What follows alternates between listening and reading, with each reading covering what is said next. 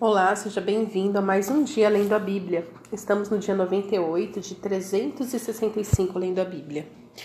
E para hoje, é, estamos no livro de 2 Samuel, capítulos 13, 14 e 15. Estamos lendo sobre o reinado de Davi. Então, nós vimos que Davi pecou, e desde a decisão dele de pecar, é, até ele cometer todas as atrocidades que ele cometeu. E agora no capítulo 13, 14 e 15, a gente começa a ver as consequências desse pecado. Ainda no capítulo 12, nós lemos que o filho que ele teve, o filho do adultério com Batseba, morreu ele jejuou, ele clamou pela misericórdia de Deus, mas mesmo assim, o filho do adultério, aquele que, que ele já havia rejeitado mesmo antes de nascer, morreu. E ali ele levantou, entendeu que era o juízo de Deus sobre a vida dele e ele seguiu com a vida dele. No capítulo 13, nós lemos uma das maiores atrocidades, aliás. A Bíblia é para gente grande tudo que você quiser. Por isso é que eu costumo dizer que não existe pecado novo. Nossa, inventei um pecado ontem. Não. Pecado é pecado desde o jardim do Éden, quando Adão e Eva pecaram e foram expulsos do paraíso. Então, o pecado sempre existiu. Todas essas atrocidades que nós vemos hoje, é que hoje, com a tecnologia, nós temos mais acesso de saber o que está acontecendo, né? Mas a Bíblia tem muitos relatos de muitas atrocidades. E aqui no capítulo 13 nós lemos como que essa atrocidade entrou na vida de Davi, de toda a família dele. Capítulo 13, verso 1 diz: Passado algum tempo, aconteceu o seguinte: Absalão, filho de Davi, tinha uma irmã muito bonita, cujo nome era Tamar. Aminon, filho de Davi, apaixonou-se por ela. Então, assim, ele começa citando Absalão, porque Absalão vai se tornar o maior opositor de Davi. Ou seja, um filho de Davi se levanta contra ele. Aminon ficou angustiado por causa de Tamar, sua irmã, a ponto de adoecer, pois sendo ela virgem, parecia impossível para ele fazer alguma coisa com ela. Ou seja, Aminon, que era meio irmão de Tamar, né? Tamar era irmã de Absalão, mas ela era meia irmã de Aminon, porque eles tinham o mesmo pai, que era Davi, né? Então, Aminon, ele se apaixona a ponto de adoecer. Isso aqui vai um recado para as pessoas que têm uma doença pelos outros, se apaixona a ponto de adoecer, ficar fissurado pela pessoa. Isso não é de Deus. Não é. OK? Essa fissura, né? Aminon fez aconteceu exatamente isso com ele, ele ficou fissurado por Tamar. E ele queria muito ficar com ela. Aí, no verso 3, nós lemos: Mas Aminon tinha um amigo que se chamava Jonadab, filho de Simeia, irmão de Davi. Jonadab era um homem muito esperto. E ele disse a Aminon: Por que você está emagrecendo tanto dia após dia, ó filho do rei? Por que não me conta o que está acontecendo? Então Aminon disse: Estou apaixonado por Tamar, irmã de Absalão, meu irmão por parte de pai. Jonadab respondeu: Deite-se na sua cama e finja que está doente. Quando seu pai vier visitado, diga-lhe: Por favor, permita que minha irmã Tamar venha e me dê de comer, que ela prepare a comida diante de mim, para que eu coma de sua mão. Gente, tem conselhos, eu digo que tem conselhos que vêm direto assim, ó, das profundezas do inferno para nós. Ami não sabia que era errado.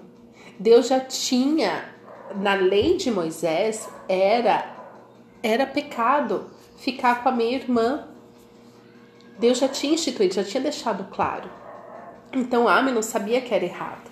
E ali ele ficando doente. Aí vem um esperto com um conselho demoníaco e fala: olha, faz assim, assado, dá um jeitinho.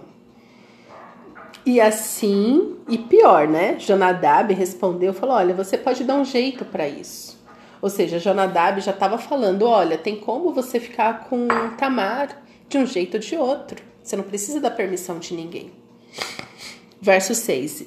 E assim Aminon deitou e fingiu que estava doente. Quando o rei foi visitá-lo, Aminon lhe disse: Por favor, permita que a minha irmã Tamar venha e prepare dois bolos diante de mim para que eu coma de sua mão.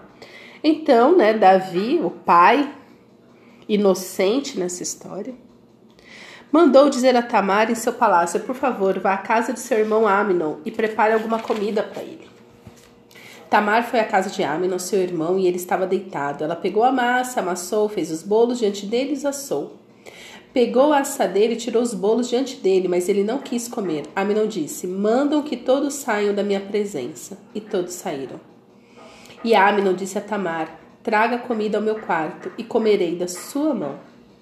Tamar, que não sabia de nada que estava acontecendo, pegou os bolos que havia feito e os levou a Aminon, seu irmão, no quarto. Quando ela oferecia os bolos para que ele comesse, Aminon agarrou-lhe e disse: Venha, deite-se comigo, minha irmã.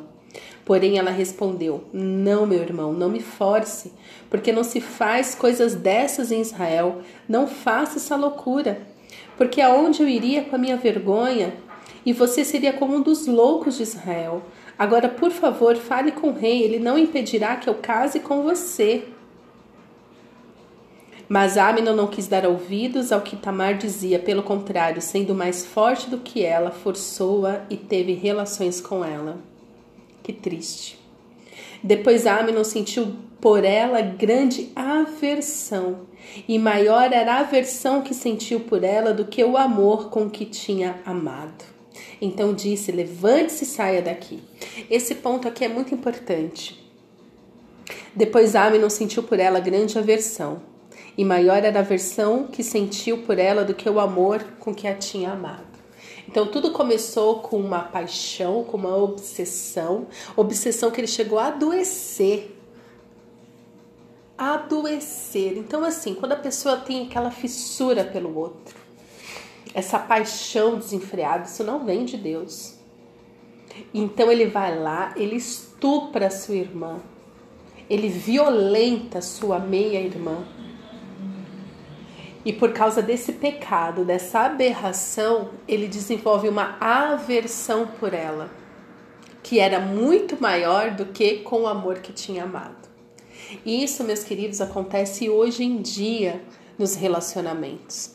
Quantos casais apaixonadíssimos no namoro, não vê a hora de ficar junto, vão lá, transam, transam, transam, transam, e na hora que casam, eles têm uma aversão pelo outro.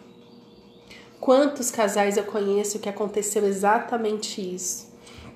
De estarem apaixonados no namoro, só que quando casa, essa paixão vai embora, começa a ter nojo um do outro, começa a ter as brigas infinitas. Por quê? Porque o pecado, o salário do pecado é a morte. O pecado não tem consequências positivas nas nossas vidas. Ele tinha acabado de cometer uma loucura, como a própria Tamar disse. Mas ele foi até o fim. E ali já desde o começo, então lembra, ele decidiu pecar. Jonadab só facilitou o pecado na vida dele. Então, Assim como Davi, que decidiu pecar, foi até o fim e teve consequências de morte. Agora a mesma coisa acontece com Amnon. Então Tamar sai ali correndo, é, Absalão encontra com ela, ela conta o que aconteceu e Absalão fala: Fica aqui comigo, irmã. E Absalão começa a tramar no coração dele a vingança, vingança contra Amnon. E ainda no capítulo 13 nós lemos como Absalão matou Amnon para vingar a sua irmã.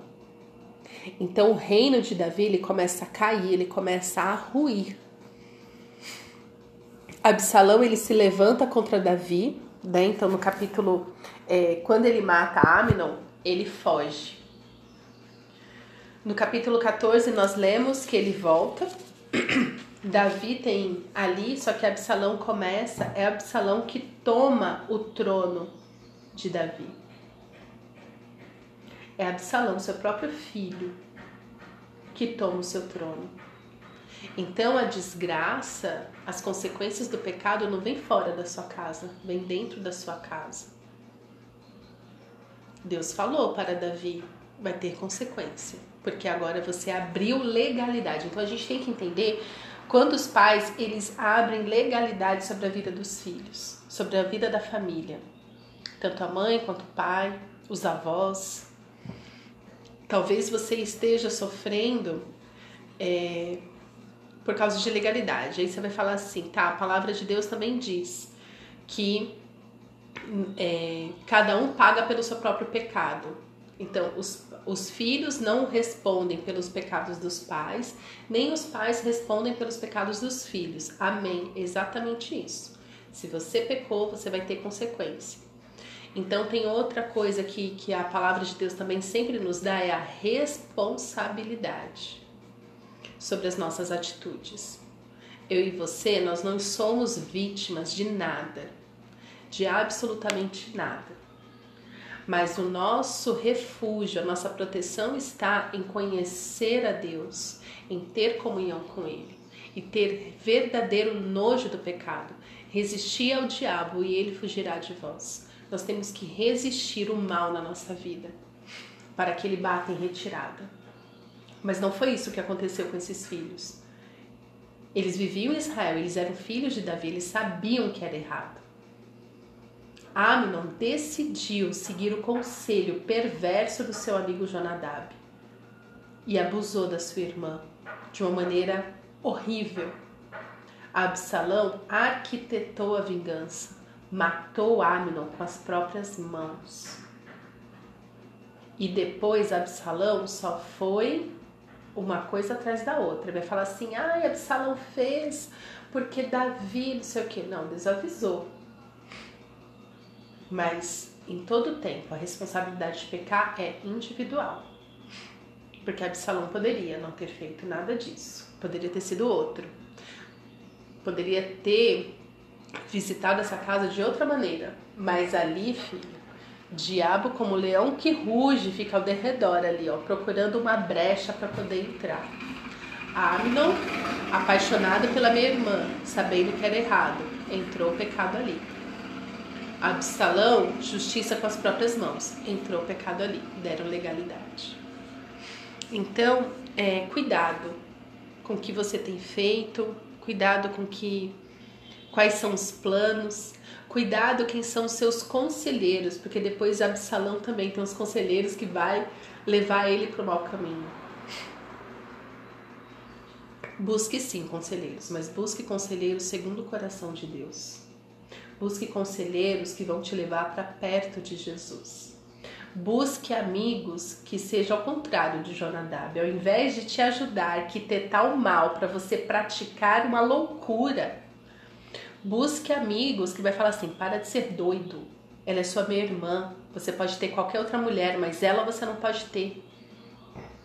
Não. Precisamos fugir de amigos como Jonadab.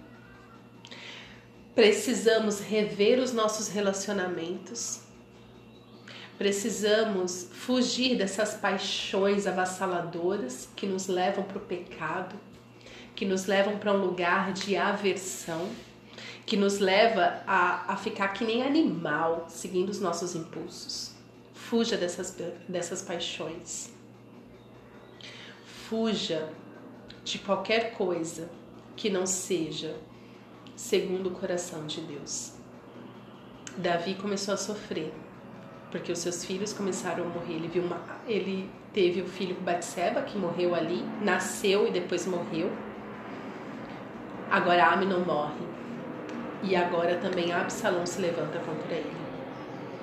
Por isso, Davi é um exemplo de uma pessoa que cometeu uma, uma maldade, se arrependeu profundamente. Está aí o Salmo 51 para provar, mas também nos mostra que é melhor a gente fugir do pecado do que negociar com ele. Amém? Pai, obrigada pela tua palavra. Obrigada, Senhor, pelo registro dessa de toda essa história, Pai, que nos confronta com a nossa maldade nos dias de hoje, que nos confronta no nosso pecado no dia de hoje. Ó Senhor, queremos realmente te amar, ter uma vida com o Senhor relevante.